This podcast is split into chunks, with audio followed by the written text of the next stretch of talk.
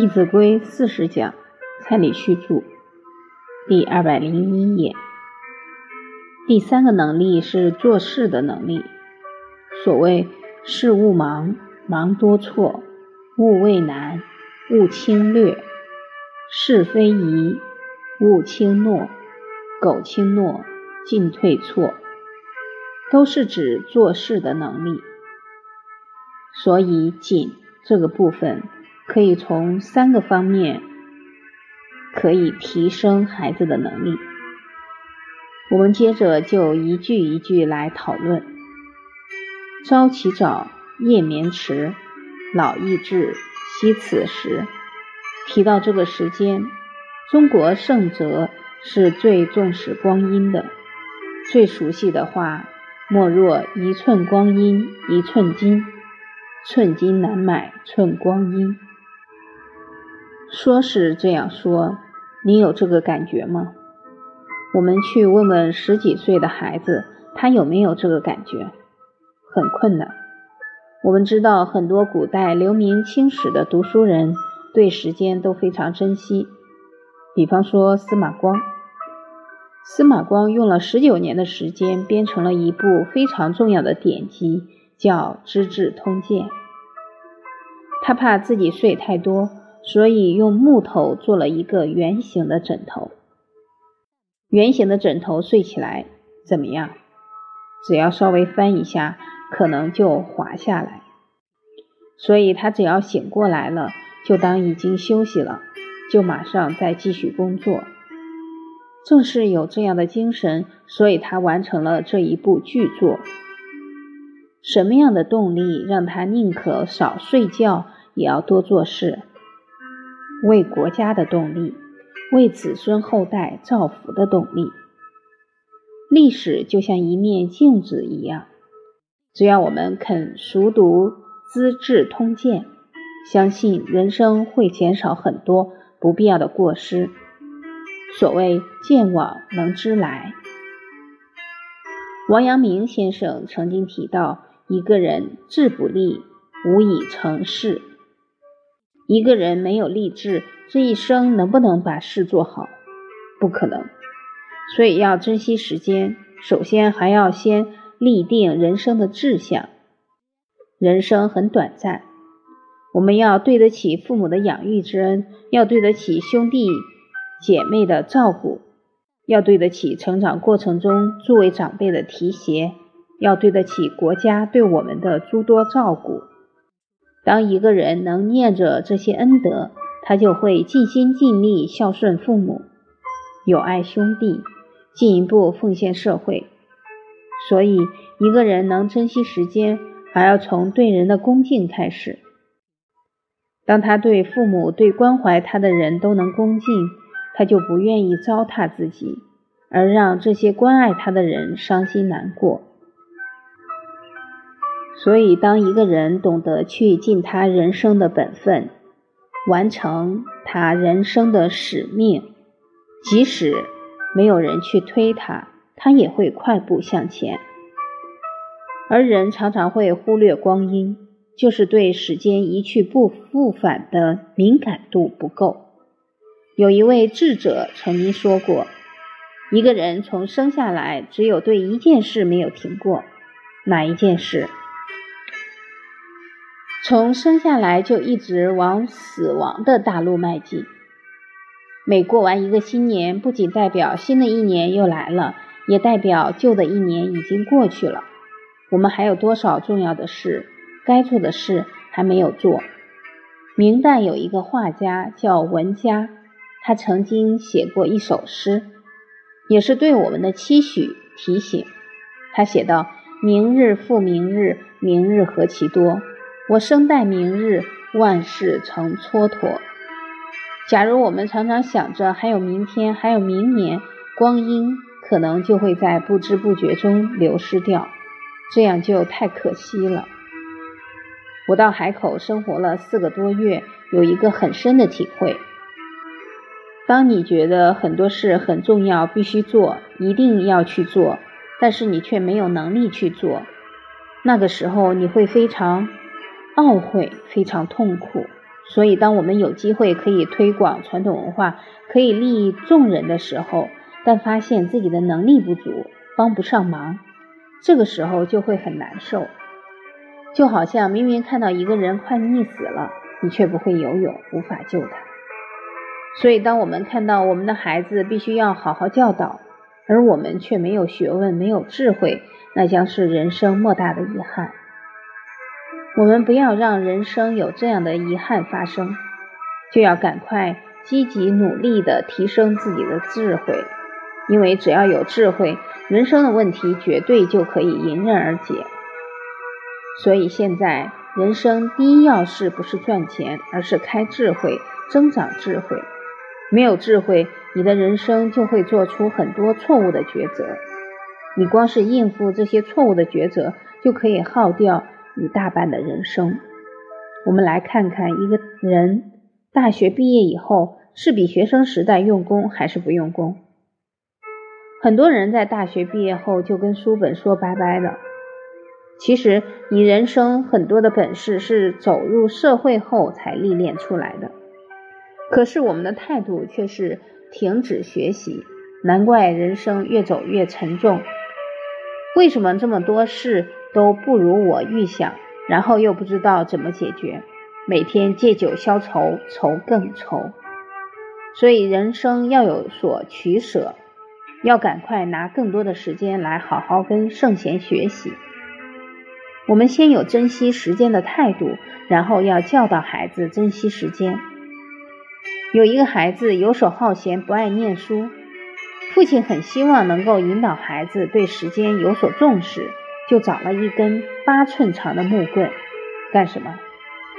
很多小朋友一听说打他，打人用八寸长的棍子太恐怖，他父亲就跟他说。人生就好像这一根长长的木棍，八寸代表八十岁。二十岁以前，你还没有能力帮助家庭、帮助社会，你只能接受大家对你的服务、对你的奉献。这一段你帮不上大家什么忙，所以要砍掉。说完就拿斧头把前面两寸切断。这个动作让他的孩子震了一下，接着又说。人六十岁以后年老体衰，对家庭、对社会也贡献不大，所以这一段我们也要把它砍掉。就再砍了一段，剩下的这一段，他的父亲又把它分成三份，说剩下来的时光，你光是睡觉就用掉了三分之一，所以要砍。这个孩子开始有点紧张了。父亲接着又说：“你每天要吃饭，要洗澡，要休闲娱乐。”这也要用掉三分之一，所以这一段也要再砍掉。孩子就说：“爸爸，你别砍了，我都知道了。”他爸爸说：“你不知道，人还有很多时间是躺在病床上，这一段也要砍。”他的儿子去拉他的手，说道：“爸爸，我以后不浪费时间了。”儿子，你不懂，你每天又讲了多少废话。所以，引导孩子正确的观念，确实需要我们多花一些心思。因为现在孩子不喜欢听大人说教。另外，有一位母亲，她的孩子念小学一年级，早上起来孩子就磨磨蹭蹭。母亲看他必然会迟到，可是也没去制止他。这样做好不好？先让他承受自己拖拖拉拉的后果。看他拖到什么时候。现在连小孩子用的牙刷、牙膏上面都画的很漂亮，对不对？刷牙的时候还要玩两下。后来果不其然，去上课的时候，这个小孩迟到了。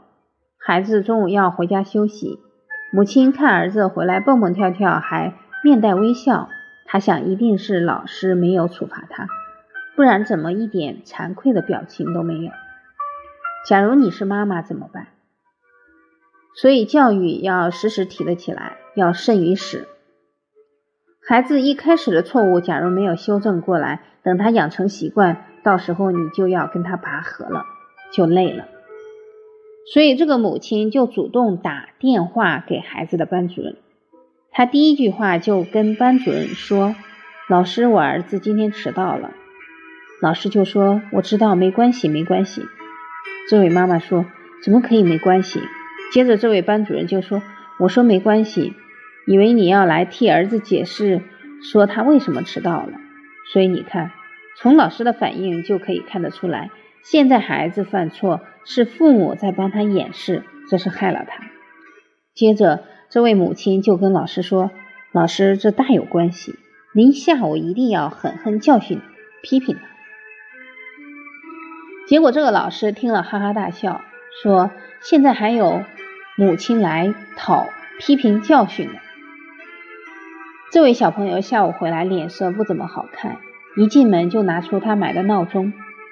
这个闹钟终于派上用场了，他很紧张，把起床时间调到六点半，心里才比较踏实。他母亲看了就在那里笑，跑过来跟他说：“你调到六点半。”待会儿吃饭他就想了，孩子调到六点半，心想明天可以叫他，没想到一天有二十四个小时，有两个六点半。他母亲这么一讲，他才恍然大悟，对，吃饱饭以后再来调。这个母亲并没有骂他，只抓住了这个教育机会。这个孩子从此以后，不管他到哪里，闹钟都带在身上，养成了这个好的习惯，就不会迟到。也不会赖床，所以教育孩子，我们也要时时掌握这些重要的时机。一个人如何珍惜时间，从刚刚所叙述的这些故事，我们就可以明白：要先立志，接着也要有所计划的把孩子教好，定好短期、中期、长期的目标，这样你才会知道一步一步如何去走。同时，我们也要少讲一些无关紧要的话。你看，人一打开话匣子，聊多久？一个小时、两个小时，那时间很快就流失了。所以话说多不如少，可以拿多说话的时间来好好学习。而且，假如话说的太多，这些话又传出去，又有一大堆是是非非，人就烦死了。另外，也要少起烦恼。有研究显示。百分之五十的烦恼是烦恼未来，百分之四十的烦恼是烦恼过去，只有百分之十是用在当下。在实验中，叫所有的人把正在烦恼的事写下来，然后就放在抽屉里。一个礼拜以后，再对所有人说：“来，你们现在把上个礼拜烦恼的事拿出来看看。”一看，百分之九十都是。不需要烦恼的，又过了两个礼拜，再拿出来一看，通通不需要烦恼。中国有一句成语叫“杞人忧天”，这会耗掉我们很多的时间跟金钱，所以应该努力增长智慧，下对抉择，人生才会少走冤枉路。而增长智慧，投入学习的时间绝对不能少。这里提到的是我们对于珍惜时间的一些观念。我们接着看下一句：“晨必冠，兼漱口，便尿回，则净手。”这是提到一个人的整洁习惯。俗话说：“整洁为强身之本。”你要爱干净，才不会被一些病毒、细菌造成身体的损伤。而当一个人真正爱惜身体，其实也在例行孝道。身体发肤，受之父母，不敢毁伤，孝之始也。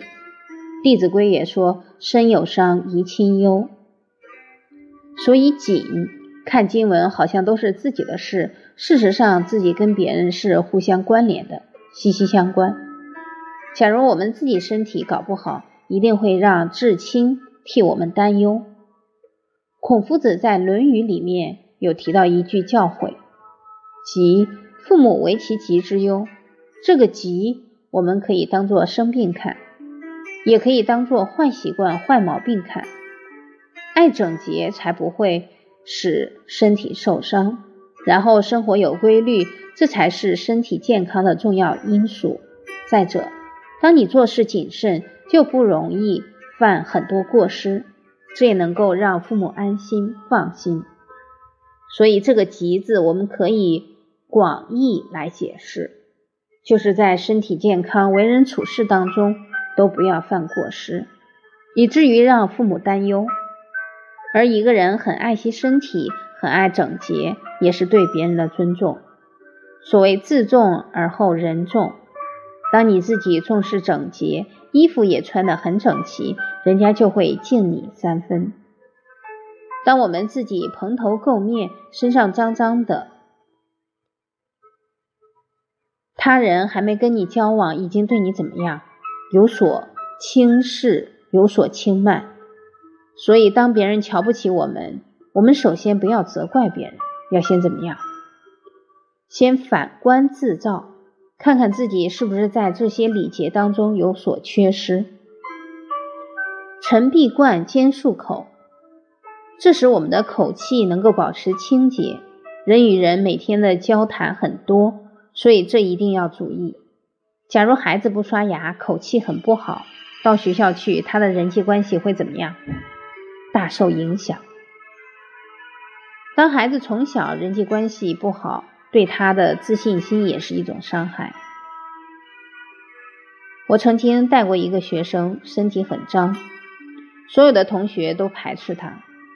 另外，我们成人假如有口臭，也会影响我们的人际关系。一个人有口臭，就是体内的毒素太多了，多的都溢出来了。为什么人的毒素会这么多？跟吃的东西有关。所谓病从口入。除此之外，还跟一个因素很有关系，就是吃宵夜。吃宵夜的人口臭比例很高，为什么？因为他们在晚上十点多、十一点多，甚至于在半夜吃东西，有的吃海产，又吃大鱼大肉，吃完过了一两小时就去睡觉，一躺下去，身体只有两个器官还在工作，哪两个？心脏，心脏不跳就麻烦了。还有肺，呼吸至关重要。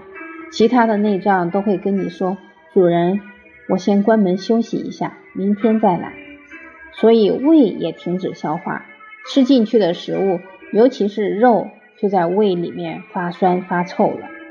胃里面是胃酸，而且温度有三十七度，所以吃进去的东西很快就会腐烂。